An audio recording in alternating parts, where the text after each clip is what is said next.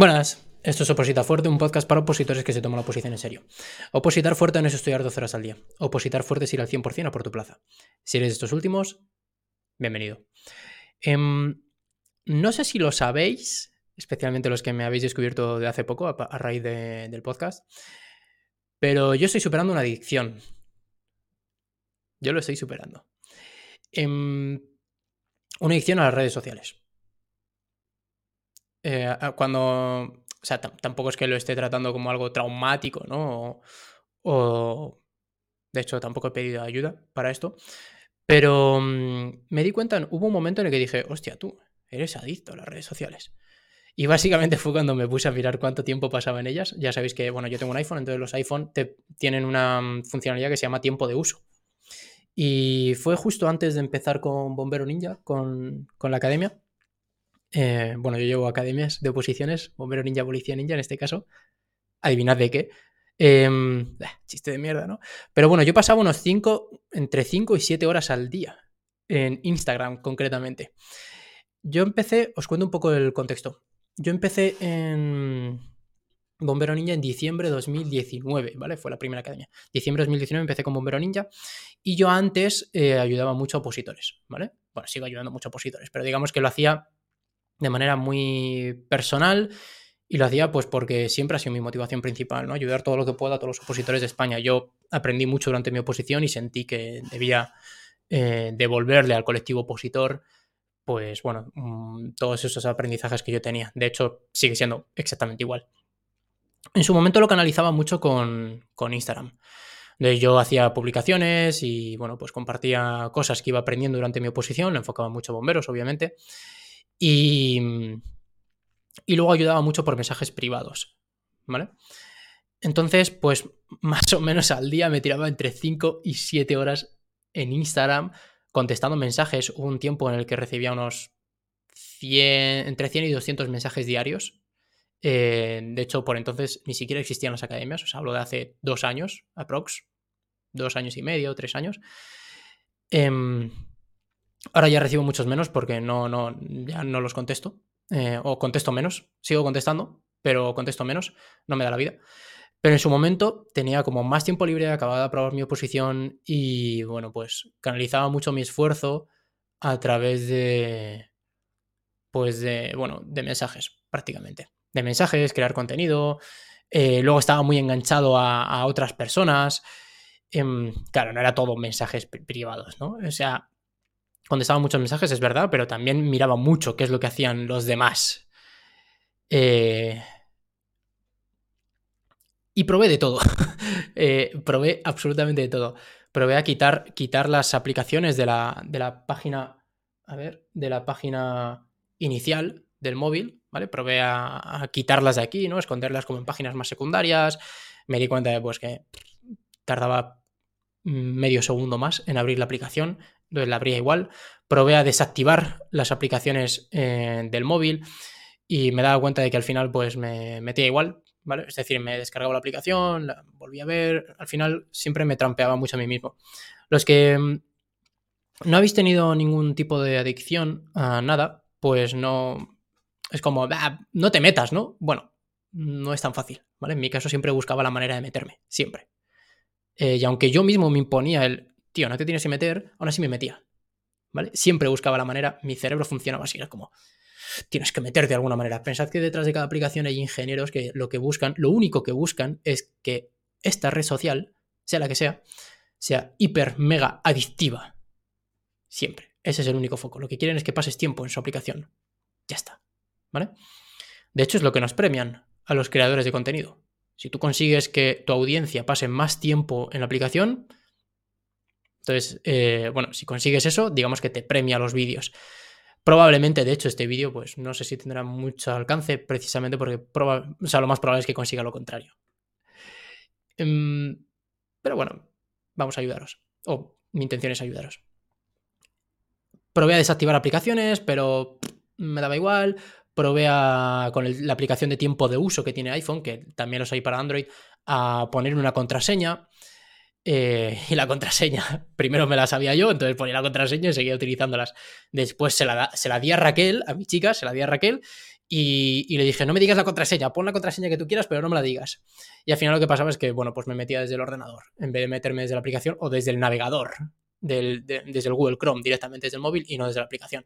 Por tanto, al final no valía para nada. Probé también a apagar el móvil, ¿vale? Pero da igual, al final, pues, bueno, encendía el móvil, me metía y no sé, es que es que es una adicción, al final te quedas enganchado.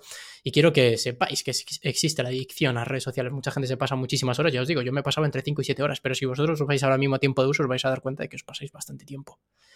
No tengo tiempo para opositar. Bueno, mira cuántas horas te pasas al día en redes sociales. Em, y además lo utilizaba como excusa, ¿no? De, no, es que yo estoy trabajando en esto, yo es que, es que trabajo en Instagram, yo es que eh, esto es productivo, porque tal. No, una polla. O te tiras enganchado viendo mierdas. Las vacaciones de tu prima, ¿vale? Por decir un ejemplo. Y si os fijáis, todas estas estrategias, todas estas estrategias que utilizaba para desengancharme de redes sociales, todas tenían un foco y eran limitar el tiempo de uso. Todas. Era lo mismo, ¿no? Era como no te metas o utilízalo menos.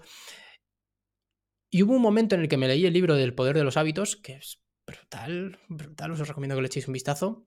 Em, si no, si no tenéis tiempo, pues miraos algún vídeo en YouTube de resumen de este vídeo, porque está bastante bien. De hecho, yo lo he resumido varias veces para opositores. Em, y me di cuenta de que el foco no debía estar en limitar el tiempo de uso, sino en hacer que la aplicación fuese menos atractiva, fuese menos adictiva. Y es verdad que todas las aplicaciones, prácticamente todas, te permiten hacer la aplicación menos atractiva. Y cuando conseguí que esas aplicaciones fueran menos atractivas para mí o menos adictivas, sobre todo, joder, se redujo el uso a una salvajada. Ahora mismo tengo Instagram en, la propia home del móvil, es decir, lo tengo aquí, ahí mismo, y, y lo utilizo muy poco. Utilizaré a lo mejor 20, 30 minutos, algún día 40, pero utilizo muchísimo menos respecto a las 5 o 7 horas que me pasaba antes, pues una diferencia abismal. Em, en Instagram, por ejemplo, lo que hice, y es mi recomendación, ¿vale? Si, sientes que eres de estas personas que tienen un poco de adicción a redes sociales, es que primero dejes de seguir un huevo de gente. Todas las personas, en mi caso, todas las personas que no me generan, o sea, que no son productivos para mi crecimiento personal, las dejé de seguir, ¿vale?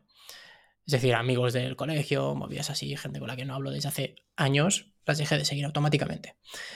Em, que algunos hemos que, ah, tronco, ¿qué más te da? ¿Sabes? Hace años que no hablas con esa persona. Sinceramente. Entonces, bueno, yo dejé de seguir a muchísima, muchísima gente. A lo mejor seguía a unas 250 personas, lo reduje a 50 aproximadamente. En estas 50 había personas que me potenciaban como persona y había personas que no quería dejar de seguir, pues porque eran muy cercanas, ¿vale? Muy, muy, muy cercanas. Eh, un ejemplo puede ser mi madre, ¿vale? Por poner un ejemplo.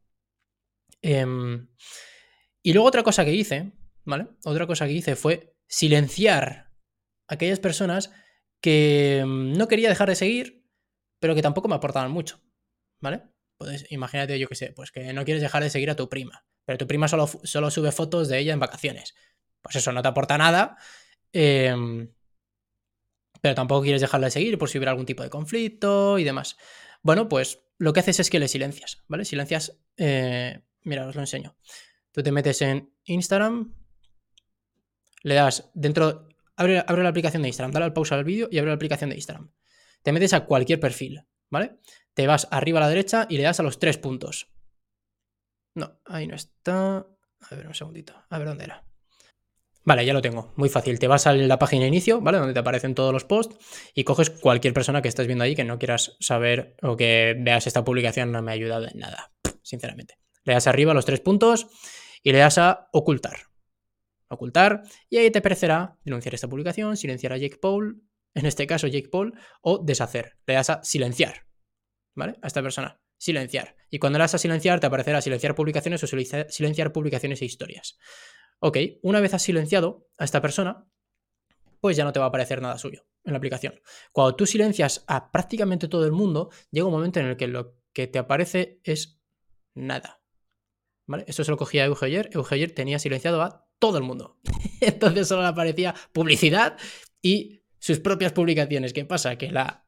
O sea, lo que consigues con esto básicamente es que Instagram deje de ser atractivo. Porque